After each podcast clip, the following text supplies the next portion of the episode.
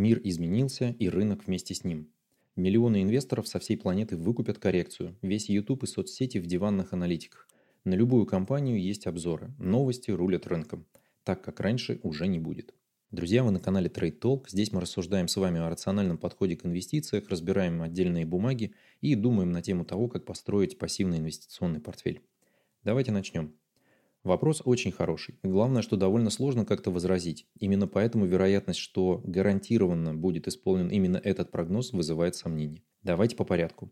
Я перечислю сейчас несколько факторов, которые могут повлиять на коррекцию на рынке акций, но один из основных я здесь не указываю, и это, конечно, просто наша история – Никогда такого не было, чтобы рынок только рос вверх. Но давайте по порядку к тем факторам, которые я хочу сегодня вам рассказать и на тему которых порассуждать. А, на мой взгляд, есть четыре основных, на которые стоит обратить внимание, и дальше уже можно будет в них углубиться, либо посмотреть, что еще может рулить рынками. Первое – это ставки центральных банков и общее настроение на долговых рынках. Второе – это налоги на бизнес и действия регулятора.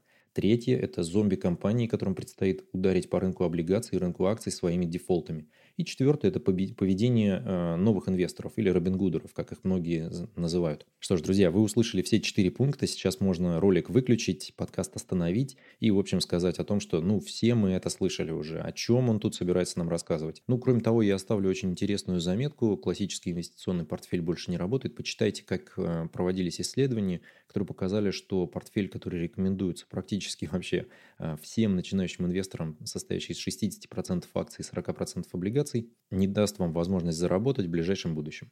Начнем с влияния ставок мировых ЦБ на рынке акций. Статистика в открытом доступе в удобном формате у нас есть с вами только на сайте Visual Capitalist, но она нам сильно как бы не дает э, понимания того момента, в котором мы находимся 2021 года, потому что она выходила в мае 2020 года и относилась как раз к тому моменту, когда рынки очень сильно скорректировались и еще не восстановились, ну тем более не дошли до тех высот, которые были у нас.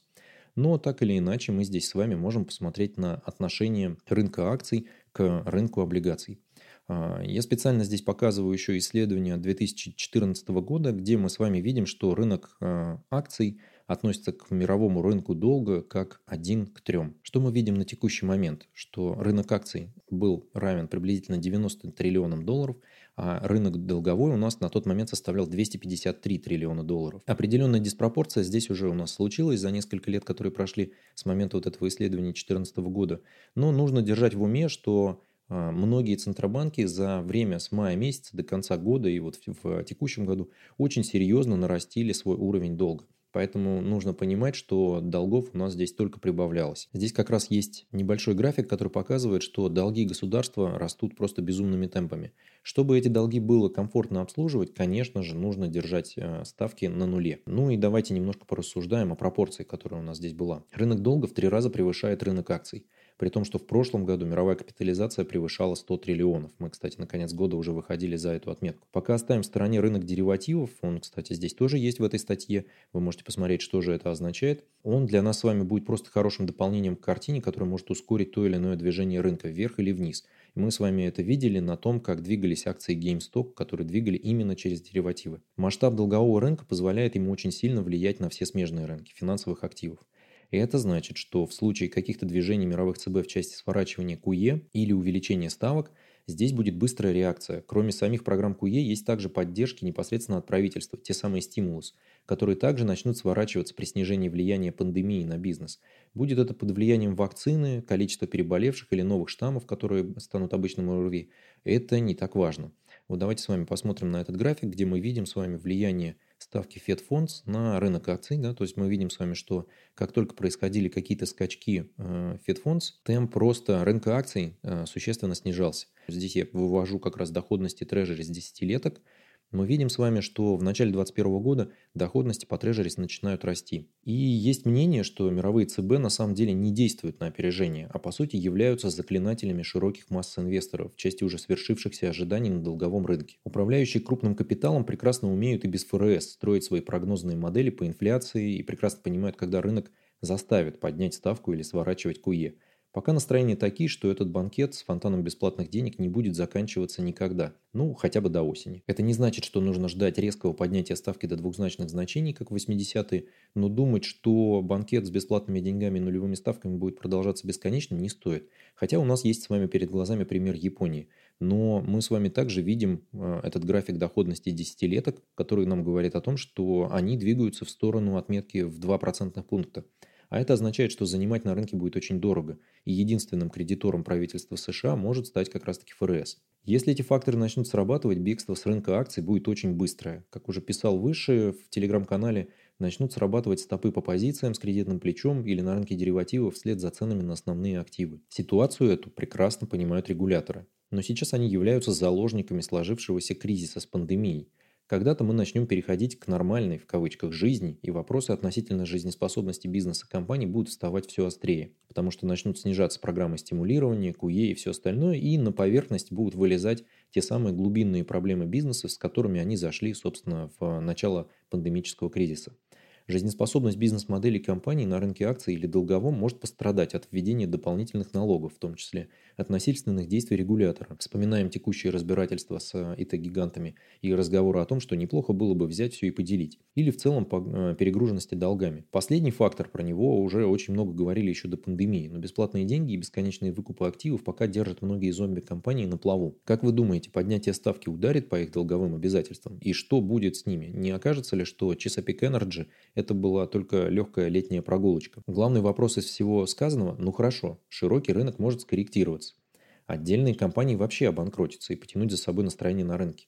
А что будет со всеми супер-поп-бумагами, которые раскачали свои PE до 1000, ведь массовый ритейл-инвестор всегда может сделать buy the dip и поддержать котировки. Ну, то есть выкупить падение. Здесь я хочу привести цитату э, из книги Роберта Шиллера «Иррациональный оптимизм». Вообще книгу рекомендую к прочтению. Она может очень хорошо открыть вам глаза на то, что происходит на рынке. Потому что начинающие инвесторы, они видят, что ближайшие там, 3, 5, 10 лет рынки акций только растут, и для них это становится естественным состоянием рынков, что нужно просто принести туда деньги, как э, в какое-то поле чудес, да, закопать свои 4 сольда, и весь мир в кармане. Для начинающих инвесторов это может стать достаточно серьезной проблемой, потому что они в первый раз сталкиваются только с растущим рынком, и единственный момент, когда видели коррекцию, это был март. И, собственно, эта коррекция в марте, она многих как раз-таки сподвигла зайти на рынок акций в формате buy the dip, выкупай падение.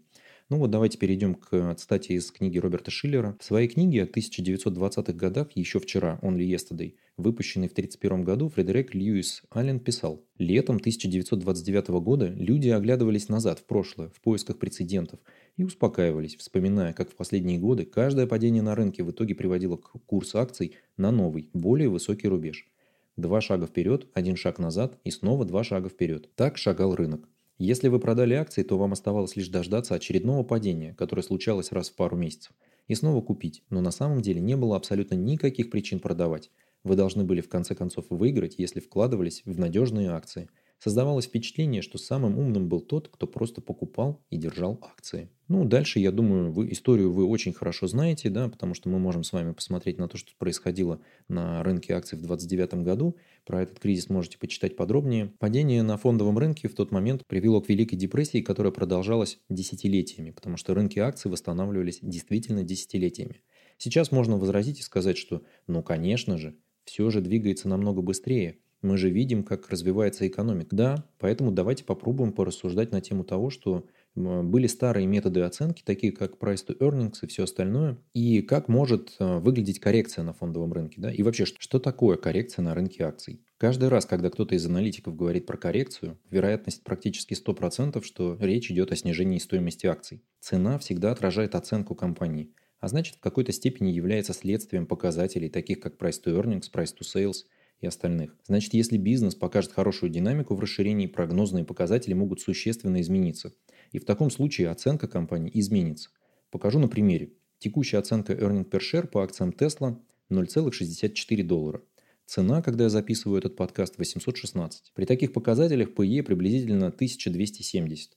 Это уровень оценки, который предполагает просто невероятный рост бизнеса. А теперь давайте прикинем, что будет с оценкой Tesla, если компания сумеет нарастить производство при текущих уровнях маржинальности и earning per share, например, вырастет до 11 или вообще до 50. Это рост в 50-70 раз. Чудо, конечно, но предположим. PE в таком случае может опуститься ниже 20, а это вполне похоже на средний показатель рынка акций США за долгие периоды наблюдения. И что мы здесь с вами можем э, сказать как инвесторы, которые оценивают компании? Что, конечно, изменились, видимо, ожидания инвесторов, потому что все ждут роста какого-то просто невероятного э, расширения бизнесов. Но в целом все это, на мой взгляд, двигается, конечно же, просто дешевыми деньгами. И здесь попробуем порассуждать про психологию нового поколения инвесторов. Я не буду утверждать, что они должны действовать, как здесь э, я буду говорить, но есть некая вероятность. Влияние Робин Гудеров пока очень сложно оценить на рынке акций. Но тут нужно учитывать, что с приходом коррекции на рынок многие начинающие инвесторы в панике могут распродать свои активы, тем самым толкнув рынки еще вниз. Будут ли они действовать под влиянием эмоций или будут контролировать себя – хороший вопрос. Добавьте также сюда, что все молодые трейдеры в какой-то момент начнут созревать до крупных покупок, то есть расти, заводить семьи, заводить какие-то регулярные траты, и в какой-то момент остров станет вопрос о покупке недвижимости, образовании детей, и это также немного усмирит их аппетит к риску и подтолкнет к выводу денег с рынков. Отвечая совсем коротко на вопрос из заголовка, никогда такого не было, и вот опять. Пока мы с вами будем жить в новой реальности полного отрыва мультипликаторов оценки компаний от реальной стоимости бизнеса – это будет продолжаться до тех пор, пока рынок заливают бесплатные деньги от мировых центральных банков. Но, как я говорил уже в начале, да, мы видим с вами разворотный тренд в оценке стоимости государственного долга США. Это единственный безрисковый актив. Про то, что происходит у нас с точки зрения вложений, я в выпуске 29 э, записок инвестора уже писал о том, что такое справедливая оценка активов да, и что происходит сейчас на рынке для того, чтобы фонды могли получить некую доходность. А, здесь есть проблема. Приходится брать больший риск на себя. Но больший риск всегда влечет а, за собой не только повышение доходности, а вероятность слива депозита, вероятность потерь. Это означает, что в ближайшей перспективе, если начнется корректировка на рынке акций, скорее всего вы потеряете. Ровно поэтому многие как раз компании говорят о том, что перспектив заработать в ближайшие 10 лет у частных инвесторов просто нет. На этой позитивной ноте предлагаю сегодня остановиться. Подумайте сами, что ждет рынки и поделитесь своим мнением в комментариях. Не забудьте поставить лайк этому видео, подписаться на канал, нажать на колокольчик. Ну и кроме того, я выпускаю email рассылку еженедельную, подписывайтесь также на нее и на телеграм-канал. Все ссылки будут в описании. Удачи вам в инвестициях и до новых встреч.